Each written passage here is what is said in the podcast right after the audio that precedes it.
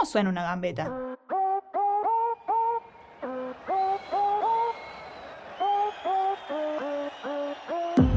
Suena suspiro de la tribuna, a aplausos de compañeras.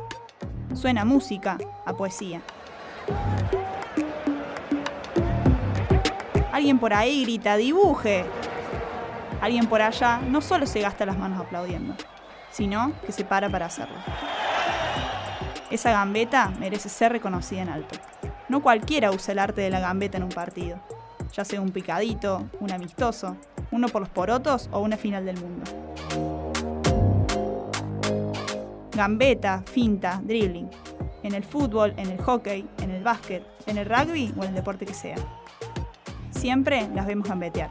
Es hora de escucharlas. En el Polideportivo Municipal de la ciudad de Río Cuarto se le puede ver correr y correr alrededor de la pista, acomodar sus conitos y todos los elementos para entrenar. Hace unos días, atrás cumplió uno de sus grandes sueños y desafíos deportivos, representar al país en una competencia oficial. Vestirse de celeste y blanco haciendo lo que más le apasiona, y va por más. La invitada del decimoprimer episodio de Escucharlas Gambetear nació el 9 de enero de 2001 y le damos la bienvenida a Serena Luciani. Bueno, así abrimos el decimoprimer episodio de Escucharles Gambetear con Selene, con la Colo, como, como le dicen, como le conocen sus, allegados. Eh, este programa que, bueno, siempre repetimos, busca darle visibilidad y voz a las deportistas mujeres de distintas disciplinas. Es la primera vez que tenemos a alguien de atletismo. Eh, así que, bueno, un, un, golazo en términos futbolísticos. Pasamos por el fútbol, por el hockey, por no, todavía no. Bueno, por un por más ya me voy a acordar. Eh, y bueno, tener atletismo también eh, hoy acá con, con La Colo. Como siempre también repetimos, es una producción de Altoque Radio, de Altoque de Deportes. Y se pueden escuchar todos los anteriores episodios en los canales de Spotify de, de Altoque de Deportes y de Altoque Radio. Y agradecemos como siempre también a todas las personas del otro lado que acompañan, que comparten los programas, que los escuchan y que están bancando del otro lado para que sigamos haciendo esto. Colo, bueno, bienvenida, gracias por estar hoy acá y mm, vamos a charlar un poco de, de tu carrera, de los momentos de tu carrera que tiene está comenzando, pero que tiene muchas cosas y muchos logros ya. Eh, de hecho, hace unos días nada más estuviste en, los sudamericanos, ya vamos a charlar un poco bien de eso. Pero primero, el principio, eh, ¿por qué el atletismo y cómo llegaste al atletismo en tu vida? Bueno, muchas gracias por invitarme. Eh, está muy bueno, es el primer deporte entonces individual que llega al toque. Eh, ¿Por qué el atletismo? En mi caso fue un poco raro. Yo cuando era chica estaba en el colegio primario y me gustaba mucho correr carreritas en los recreos. Eh, me gustaba porque eh, resaltaba en el momento que le ganaba a los varones. Era como complicado porque era ganarle a los varones una carrerita y para mí era un montón y disfrutaba de algo tan chiquito como ganar una carrerita en un recreo. Eh, entonces creo que esos fueron los comienzos. Ahí me empieza a gustar la actividad yo por ahí insistía un poco en mi casa que me gustaría hacer atletismo, correr, pero se veía mucho en Río Cuarto lo que era carrera de calle, eh, lo que era la maratón, lo que era salir a correr o lo que uno ve cotidianamente el running.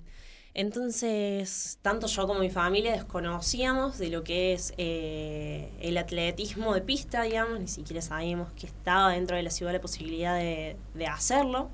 Eh, entonces, bueno, fue como una situación pasajera que yo pedía en mi casa que quería hacer el deporte, pero bueno, quedó por unos años ahí en suspenso. Eh, hasta que entro el secundario, en segundo año del secundario, cuando tenía 13, eh, veo que hay una escuelita municipal de Deportes Río Cuarto, eh, donde dan atletismo. Así que convencí a dos amigas para ir, porque no me animaba a ir sola, mi, mi casa no me llevaban, así que fui con ellas dos. Eh, ellas dos me acompañan el primer día, bueno, y el segundo día ya dejaron y yo seguí. y bueno, pasaron ocho años y sigo yendo en el mismo lugar con el mismo entrenador y la misma escuela, digamos. Disciplina, que es una de las palabras que eh, pensaba también antes de, hacerte la nota. Pero antes del atletismo y de ese comienzo, ¿pasaste por otras disciplinas? ¿Hiciste otros deportes o ¿O solo hubo atletismo? Eh, de muy chiquita me han mandado guitarra, me han mandado arte, pero por una cuestión de que de chica te mandan a hacer algo desde tu casa, como salir un ratito de tu casa y hacer algo extra del colegio. Pero no era algo que me apasionara o que lo hacía con mucho gusto, digamos. Eh, hasta que, bueno, llegó la hora de decir, bueno, elijo y voy, pero por, por decisión propia, digamos. Antes no, no había realizado ningún deporte antes de los 13 años. Y entonces ahí, digamos, solo hiciste atletismo por hobby, alguna otra cosa, como de jugar así, alguna, ponerle que se juega un fulbito, un algo. Nada. Es muy raro encima porque yo desde que empiezo, mis pruebas siempre fueron de velocidad. O sea, cuando empiezo cuando sos chiquito tenés 80, 100 metros en los que competís y después pasas a los 100, 200, 400 y demás. Y siempre de chica eh, hice solo velocidad. La mayoría de atletas que vos ves hoy en día en una pista o que tienen grandes resultados y demás, han transcurrido su, su etapa deportiva en otras pruebas. Por mm. ejemplo, eh, o han pasado por hacer alguna prueba de salto, ya sea salto en largo, salto en alto, salto triple, a nivel fondo, el medio fondo, y bueno, yo no. Eh, Solo pruebas de velocidad. Sí, velocidad. Salvo en una época que me lesioné y tuve que volver. Eh, como volvía muy progresivamente, he corrido 800 metros, por ejemplo, que ya pertenece al medio fondo, pero lo hice dos veces y no, no es que lo hacía muy, muy animadamente tampoco, pero sí, siempre me mantuve en lo que fue velocidad desde el inicio. ¿Y alguna otra prueba que te gustaría hacer en el futuro, como salto en largo, en alto? Eh, me parece súper o sea, súper interesante la prueba de salto en largo. No es algo que haré futuro porque aún tiene cierta edad en adquirir conocimientos, ya sea técnicos o coordinativos más de todo, porque uno ya grande le cuesta más coordinar ciertas cosas. Mm. Entonces como que ya, ya está, mi prueba está súper definida y apunto a eso a muy largo plazo. Eh, pero otra prueba que me llama mucho la atención y me parece súper interesante es salto en largo, sí, sí. La harías. La haría, sí. Probé ahí. Pero bueno, lo tuyo es las pruebas de, velocidad y además, bueno, estás empezando a competir también más a otro nivel ahí, entonces enfocarte bien en, especializarte en, esas pruebas, sobre todo en las de 200 y 100 metros hoy, ¿no? Sí, yo creo que uno cuando apunte a un largo plazo eh, es muy difícil estar cambiando de prueba continuamente por una cuestión de que nunca terminas de perfeccionar lo que haces. Entonces yo creo que también hacer lo que hago desde chica me va a ayudar a que de algunos años eh, pueda ser un poco muy, muy puntual y muy profesional en lo que hago.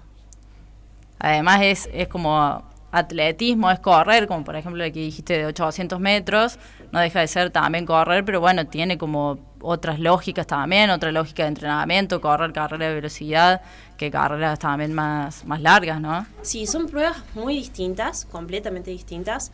En mi caso yo hago 100 y 200 hoy en día, he hecho 400 metros también hasta hace un par de años. Eh, y vos decís 100 y 200 metros, solamente tenés 100 metros de diferencia, pero hay un montón eh, de cosas puntuales que son muy diferentes, tanto en la hora de competir como en la hora de entrenar. entrenar. Entonces está bueno poder apuntar a pruebas específicas para uno perfeccionar eso. Sí, sin dudas. Eh, repasando un poco notas tuyas eh, o tu carrera también antes de, hacer la nota, em, vi una de fines de 2021 que hacías como un balance de, ese año, un año importante en, tu carrera por lo que por lo que se pudo ver, digamos, eh, y dijiste que se notaba como el progreso que habías tenido en el 2021. Y mm, pensé, bueno, ¿cuál crees que son las palabras que pueden definir este 2022 que está como finalizando? Si bien queda todavía dos meses y seguro tenés alguna otra competencia, pero eh, ¿qué palabras crees que, podrían definir a este 2022 y la del 2021 fue un poco el progreso? Bueno, eh, yo creo que el 2021 fue progreso, que fue un año complicado, porque veníamos de pandemia, veníamos de momentos medios eh, raros en lo que es un, la cotidianidad en un deportista, digamos. Eh, y este año fue se fue completo. Yo pude entrenar bien desde el momento uno, pude hacer bien una pretemporada, puedo lograr hacer bien también una etapa competitiva. Eh, no sé cómo definirlo porque hoy en día es el hace, unas no, hace unos días lo puse a pensar en realidad. Llegó el sudamericano y uno ya en frío empieza a pensar todo lo que pasó y demás. Y hago una evaluación propia del año y digo, wow, fue el mejor año competitivo que tuve. En lo deportivo es mi mejor año. Yo considero que este año, 2022, es el mejor año competitivo que tuve. Y logré un montón de cosas que uno proyecta desde chico desde decir, me puse la celeste y blanca. Yo creo que desde que tengo 13 añitos decía, no, yo me quiero poner la celeste y blanca. Y vos decís, bueno, te lo pusiste, lo lograste. Y yo creo que es eso, eh, realmente concretar y decir, wow, logré lo que yo me había eh, propuesto. Desde decirte, me subí a un podio en un nacional, pero fui primera. O sea, eh, nunca había, tampoco, nunca había mm, quedado primera en un podio nacional. Sí, había quedado segunda, había quedado tercera y demás, pero nunca había sido campeona nacional y nunca me había puesto la celeste y blanca. Entonces fue como concretar todo lo que, todos los motivos por lo que uno entrena. Y fue como decir, bueno, todo lo que hago lo vale y, se termina culminando lo que uno busca. Eh, porque por ahí no se ve, pero uno como que tiene cierto sacrificio, por así decirlo. En realidad no es un sacrificio porque uno está dispuesto a hacerlo, pero de decir, bueno, todo eso que me costó lo, lo valió. Eh, Hay un poco también de progreso también en, este, en este año, ¿no? Como que creo que en todos los años hay progreso, en todo sentido. Nunca me sentí estancada, por así decirlo, porque así me haya lesionado, fue un progreso mental en algún momento. Pero fuera de que de progreso creo que lo definiría el 2022 como de logros. De decir, bueno, tantos años eh, pensando en algo y lograrlo es, es muy lindo. Obvio que hay un montón de, objetivos que siguen después y que quedan pendientes, pero se cumplieron dos de los más grandes objetivos que tenía. De ver eh, en los resultados un poco todo ese camino recorrido, tantos años de entrenamiento y de, y de todo lo que, lo que venís realizando para prepararte. Sí, está bueno porque mm, creo que inspira a uno mismo a decir, bueno, eh, hago todo bien, entreno todos los días, de lunes a sábado, enferma, enferma, yo no voy a faltar un entrenamiento. Eh, la alimentación, de decir, tener que cuidarte hasta un sábado y porque tenés un torneo cerca y durante el año tenés torneos lejos, pero te tenés que cuidar igual y haces tus permitidos el sábado nomás. Y vos decís, son tantas cosas que por ahí no se acostumbra en realidad que sea así, pero mm, que te, dice que realmente lo valen, digamos. Porque uno se podría pensar. digamos, llega un momento también que necesitas también verlo reflejado en, en un torneo, en un resultado. Me pasó, por ejemplo, que la primera parte de este año, del 2022, fue media complicada para mí. Porque los primeros torneos no había resultados lindos, todo lo contrario, no estaba muy conforme ni cómo corría, ni cómo me sentía, ni los resultados que tenía. Entonces decir, bueno, estoy buscando entrar en un sudamericano y no me está gustando eh, los resultados que tengo. Entonces también es confiar que el proceso que estás haciendo esté bien, por más que no se están viendo los resultados por varios meses, y tener que aguantar como ese periodo para saber que en el próximo periodo las cosas van a ser buenas. Entonces también es una cuestión de decir, bueno, soy disciplinado y sigo cumpliendo porque en algún momento se va a dar. Porque por ahí, bueno, cuando ves que las cosas no se dan, por ahí podés dejar la toalla o empezar a dudar, pero no, hay que tratar de, siempre tener una mirada positiva porque las cosas vienen, digamos. Hay mucha disciplina en, en, si bien en el deporte en general, pero en el atletismo creo también, en el deporte también individual, el tema de, la motivación, de la automotivación, muchas veces si bien tenés tu equipo, un entrenador, entrenás muchas veces también con, otros atletas, em, pero cómo gestionas también toda esa parte, porque además son competencias muy cortas, vos corres en 100 y 200 metros, eh, son competencias muy, muy cortas y te preparas, recién dijiste, entrenas de lunes a sábado, llueva, truene, estés enferma, no estés enferma, eh, la alimentación, el descanso, un montón de cosas eh, para pruebas que, que, son, que son cortas. Y cómo trabajas, digamos, en cuanto a la mentalidad de, la disciplina, de mantenerte, lo que recién decías, de muchas veces los resultados no se dan y bueno, vos ahí entrenando igual de lunes a sábado, es como un montón de cosas también que tenés que ir trabajando en esa preparación, también desde, desde lo mental, desde la motivación. Sí, es una locura porque cuando uno corre, en mi caso, que son 100 o 200 metros, sobre todo el 200, que es como mi prueba que, que más me gusta y a la que más me desempeño, digamos, eh, son menos de 25 segundos y que si te equivocas en uno de esos segundos, de esos 24 y algo, eh, ya está, la carrera no va a ser buena. Entonces... Y te preparaste mucho tiempo para esa carrera. Yo creo que lo bueno en realidad es que si vos te preparaste bien vas a rendir bien. Pero sí, lo mental tiene mucho que ver. Eh, igual fuera de eso, yo creo que lo mental juega más durante la preparación que en la competencia. La competencia ya está, uno va a hacer lo que ya entrenó. Eh, me parece que el problema o lo más difícil es afrontar los entrenamientos. Eh, de decir, bueno, entreno todos los días y si hay un entrenamiento fuerte, terminarlo, hacerlo bien, hacerlo con conciencia. También, bueno, en nuestro caso, en lo que es velocidad, hay muchos entrenamientos que son técnicos, es afianzar lo técnico también, y eso lleva un, tiempo. Bueno, en mi caso, que lo técnico me cuesta un poquito más eh, que otras cosas, yo considero que me lleva más tiempo, digamos, afianzar algunas cositas técnicas puntuales. Entonces, me parece que lo importante es que uno se desempeñe en 100 en los entrenamientos para poder desempeñarse bien. Eh, además, llevas con otra confianza al torneo. Y desde el mental también creo que lo básico está en el confianza en uno mismo, a la hora de competir. Vos recién mencionabas que por ahí el deporte individual es un poco como muy disciplinado. Yo creo que en realidad el problema del deporte individual es que no tenés, bueno, no sé si es un problema, puede ser, lo podemos ver de dos lados, puede ser un problema o, o puede ser algo lindo con uno mismo también, que no tenés a alguien que te vaya a ayudar.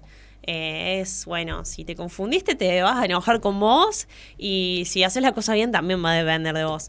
Entonces puede ser bueno por un lado, pero por otro lado eh, también te, la puede presionar. ahí cuesta un montón, porque yo hago deporte en equipo y vos tenés como tus compañeras y toda esa movida que te, te hace como, bueno, cuando estás ahí media bajón o sin ganas, levantar. y yo pensaba también, eh, un día que fui a ver hockey, eh, estabas vos acomodándote los conitos y hacías esa parte y después, bueno, terminaba y te volvías a acomodar los conitos de otra forma para...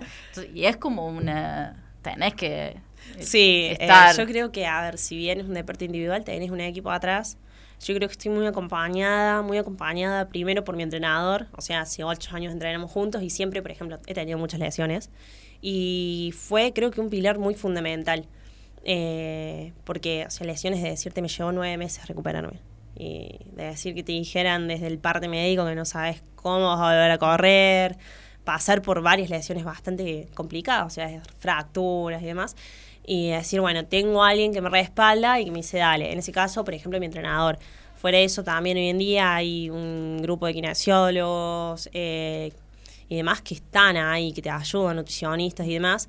Hay un equipo, pero mm, creo que desde el momento que vos decís, bueno, alentar, sí, hay un equipo que te alienta, pero la pista entro sola no entro con un grupo a la pista que decir, bueno, te paso la pelota. No, vení corriendo y, dale, corre.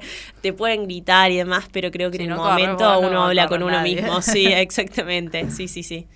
Y también esto de que es un deporte, bueno, como la mayoría acá, pero es amateur, y pero vos lo estás desarrollando también hoy de un modo muy profesional, pero que lo tenés que combinar también con, con otras cosas eh, cómo es también ese, ese tema, sobre todo para las aspiraciones que vos estás teniendo eh, al nivel de competencia, venís de participar en unos sudamericanos, o sea, estás aspirando también a, ser profesional en, esto.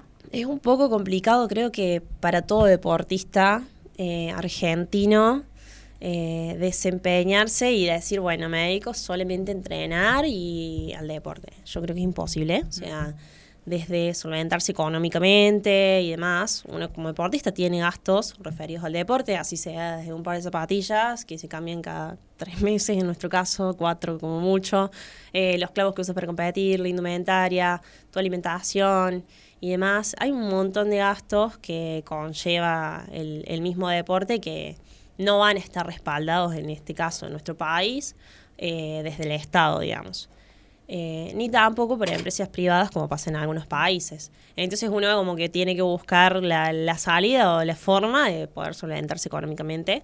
Eh, bueno, en mi caso tengo un emprendimiento de suplementos deportivos que me gusta mucho porque está muy referido en realidad a la actividad que realizo. Eh, pero bueno, otros deportistas trabajan y todos tienen algo extra o estudian, tienen algo extra al entrenamiento. Yo no conozco, por ejemplo, en el medio de atletismo, alguien que solamente se dedique a entrenar. Eh, o muy pocos, por ejemplo, que, que se dediquen solamente al entrenamiento, son contados con los dedos de la mano. Y ellos sí, por ahí tienen otro tipo de apoyos, pero son muy pocos, o sea, a nivel país. Yo creo que en ese sentido, por ahí eh, a comparación de otros países deberían de ser muchos más y demás. Pero bueno, uno tiene que ver la mirada positiva y decir, bueno, con lo que tengo, ¿cómo hago para poder solventarme y seguir haciendo lo que me gusta? Porque si no, si uno se va a quedar pensando, bueno, uh, me tendrían que dar, es medio complicado, porque en el país que estamos en realidad no, no podemos pensar en eso, digamos. Eh, y también tenés la otra opción, que tenés que entrenar y si uno trabaja, estudia y demás, eh, son horas que, estás descontando de sueño, de entrenamiento, digamos. Entonces también tener en cuenta y saber cómo equiparar el entrenamiento con lo que hagas en tu vida diaria. Bueno, Colo, un poco para meternos en el sudamericano, lo más reciente ahora, y como dijimos en la presentación, y también lo nombraste un poco, de uno de tus sueños y desafíos deportivos más grandes, que era representar a la Argentina, y lo cumpliste hace unos días nada más, que llegaste a Brasil, que participaste del sudamericano sub-23. Y mm, que bueno, tuviste en varias competencias, no solamente tu prueba individual, sino también las postas por equipo, ¿Qué experiencia te dejó eh, esto de, primero, de cumplir tu sueño? Dijiste recién, desde que tenés 13 años y empezaste con el atletismo, que soñas con vestir la celeste y blanca en una competencia. Entonces, primero, el sueño cumplido de, esa niña y después también eh, la experiencia profesional de participar de una competencia de ese nivel. Sí, yo más que sueño lo llamaría como objetivo cumplido. Es uno de los primeros objetivos grandes que tenía cumplidos. El primero. Em, entonces, primero estoy muy feliz por eso. En realidad fui como muy feliz en todo el proceso.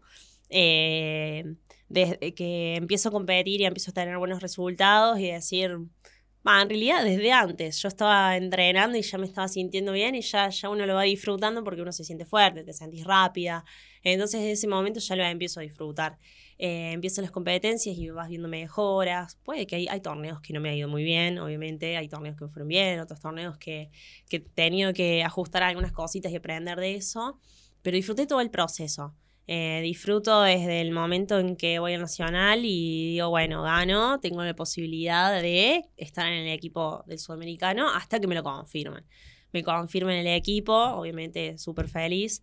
Y ahí empecé a disfrutar todo, desde el entrenamiento, obviamente, hasta el momento que estaba en la pista con mis compañeros y el momento que estaba compitiendo. Eh, yo creo que es la clave igual de, todo lo que hacemos, disfrutar lo que hacemos, y no, obviamente que no tendríamos resultados ni lo haríamos, pero eso, me sigue afianzando a mí misma que la clave es disfrutar. Eh, del sudamericano me queda en claro eso, que, si disfruto lo que hago me, va a ir bien y, lo voy a seguir haciendo, digamos. Em, en mi caso es el primer sudamericano al, que voy, es la primera vez que estoy en un equipo de selección argentina. Entonces era una experiencia nueva, una experiencia distinta, al igual que es la primera vez que salgo del país a competir. Em, entonces eran muchas cosas eh, distintas para mí. Y bueno, fuera de eso, si bien eh, yo corrí 200 metros, esa fue mi, prueba en particular, digamos, también hice la 4%, y la 4x400, como decías vos, eh, las postas. Y fue una mezcla de sensaciones. Era como que tenía un nervios porque era una situación nueva, era gente que no conocía, porque casi siempre con los quienes compito en Argentina son gente que ya vivía antes y sé cómo corren y uno plantea una estrategia durante la carrera. Y acá era medio complicado porque yo nunca había corrido con ellas, entonces no tenía estrategia que plasmar. Solamente era bueno decir, salgo a correr y hago lo que, lo que venía haciendo y lo que venía trabajando siempre. Y tratar de estar tranquila también, porque al saber que hay más nivel, puede que los nervios te jueguen un poco en contra. Es más, yo ese día estaba un poco nerviosa y me di cuenta, entonces digo, bueno, Colo, cálmate un poco, no pasa nada, seguí haciendo lo que venías haciendo, disfrútalo. Y salí conforme porque lo había disfrutado en serio, le había pasado muy bien. Eh, y yo todavía no sabía ni en qué marca había corrido, no sabía mi resultado, pero yo le había pasado muy bien. Eh, las postas también. Eh, las postas por ahí son medias complicadas porque eh, en otros países las postas, que son de, a cuatro personas, están o sea, se han practicado meses antes. Nosotros en una semana tratamos de que nos dieran bien los pases, que es cuando vos le pasas tu testimonio a tu compañera para que sean rápidos, para que el testimonio no se caiga, no fallen en eso. Y era todo un poco improvisado, por así decirlo, y salieron bien. Es más, hicimos eh, récord argentino en la 4%. Entonces fue como lindo decir, bueno, eh, fue no sé si casualidad o qué, pero salieron bien los pases, la posta salió bien, entonces tuvo como ese gustito dulce también en ese sentido, fue, fue todo bastante lindo. Eh, disfruté ya sea con mis compañeros, el momento de competir, eh, el momento de sociabilizar y, ver otras realidades de lo deportivo, porque había mucho nivel. Em, justo en mi serie de 200 metros, quien gana hace récord sudamericano en ese momento em, de la categoría, entonces una locura, muy, muy, muy lindo nivel. Em, así que bueno, súper conforme en ese sentido a nivel deportivo, a nivel de experiencia y de, este primer gran desafío, como dijiste, objetivo cumplido. ¿Y cuáles son los que se vienen? Si este fue el, primero grande que pudiste cumplir, eh, ¿cuáles se vienen? Sobre todo proyectando, venís de un 2021 de mucho progreso, crecimiento, un 2022 que estás diciendo que es tu mejor año hasta, ahora deportivamente. ¿Cuáles son los objetivos que, que te planteas pensando en el 2023 y en el futuro? Yo creo que lo importante es seguir avanzando de a poco. Eh, como yo decía en el 2021, en un año de progreso, me importa mucho que haya un progreso, así sea muy poquito, pero que lo haya. Antes de que decir un progreso muy grande y después estancarme, prefiero que sea un, progreso lento pero seguro. Eh, entonces eso creo que es lo, lo, positivo y me gustaría que siga siendo así. Justo antes de ir al sudamericano, un periodista me pregunta, me dice, ¿cuál, es cuál era mi objetivo ahora en el sudamericano? Y él había como interpretado que mi objetivo era subirme el podio sudamericano. Yo solamente quería ir. es más, unos meses antes ni siquiera sabía si estaba en el equipo o no estaba en el equipo. O sea, mi objetivo era ir al sudamericano, nada más. Entonces yo creo que, bueno, el próximo será meterme en la final y el próximo será, bueno, encarar entre los primeros puestos y así sucesivamente. Muy de poco. Eh, tampoco aspiro que venga todo junto rápido ya, porque es imposible, o sea, uno tiene que trabajar sobre eso. Así que me gustaría eso, eh, al próximo sudamericano que vaya, bueno, tendré que meter una final y así sucesivamente. El año que viene, igual, 2023, todavía no he visto mucho el calendario, pero no hay muchas competencias eh, internacionales en mi categoría. Em, pero bueno, me gustaría ya apuntar, yo sigo siendo 23 el año que viene, pero me gustaría apuntar a mejorar mi marca, eh, sobre todo eso, a seguir mejorando eso, porque por ahí uno compara mucho en puestos y demás, pero en nuestro caso lo más tangible es en lo que uno corre. Nosotros, como que le marques el tiempo que haces. Entonces, bueno, mejorar ese, ese tiempo y seguir mejorándolo. Y que lo podás ir haciendo por más de que no compista, es como la competencia con vos misma de, ir mejorando tu propio tiempo. Sí, lo vale en realidad los entrenamientos. El tema es que hasta que no competís no sabes si realmente lo mejoraste o solamente eran sensaciones, pero uno se da cuenta, eso sí, es verdad.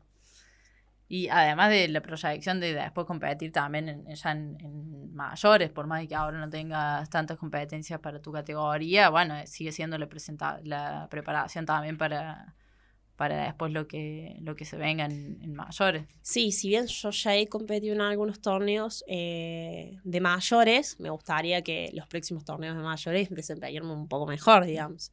Eh, pero sí, sí, sí, apunto también, obviamente, que a competir con mayores en un mejor nivel.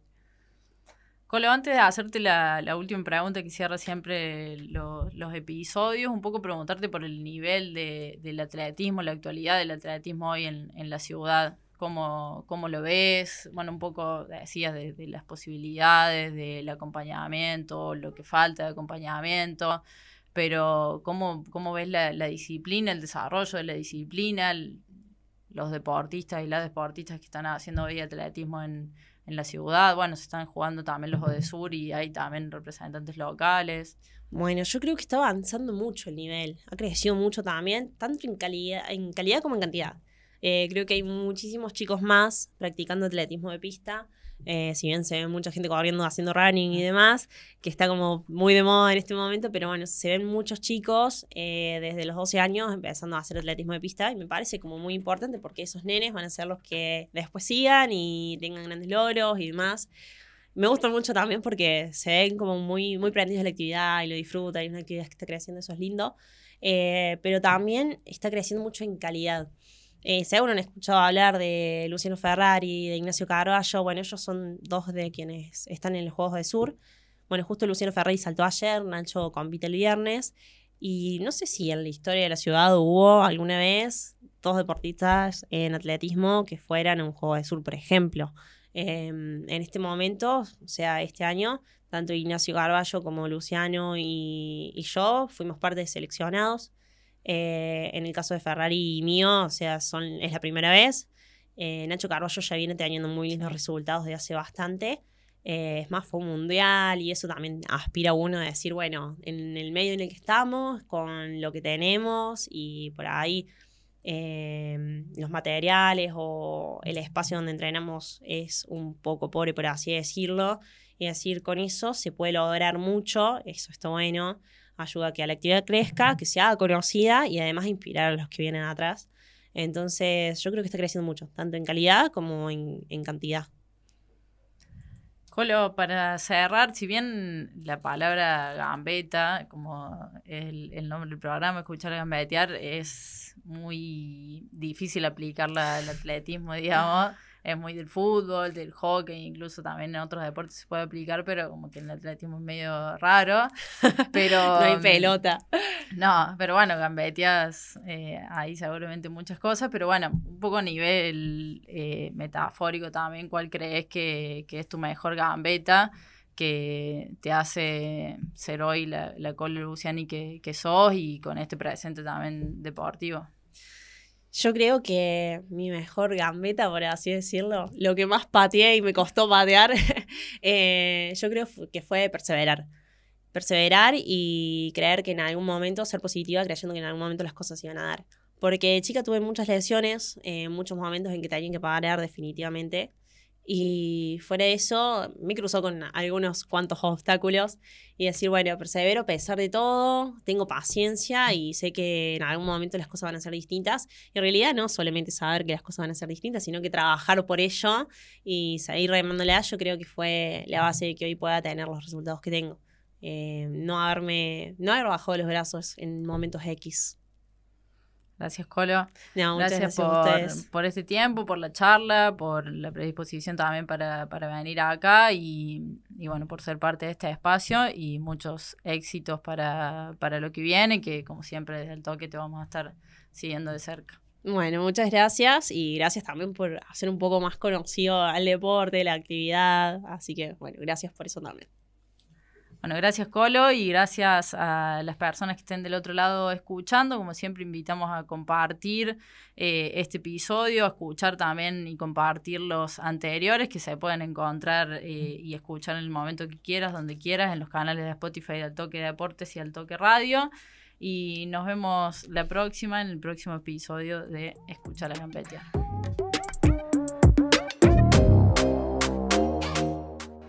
Escuchar las gambetear.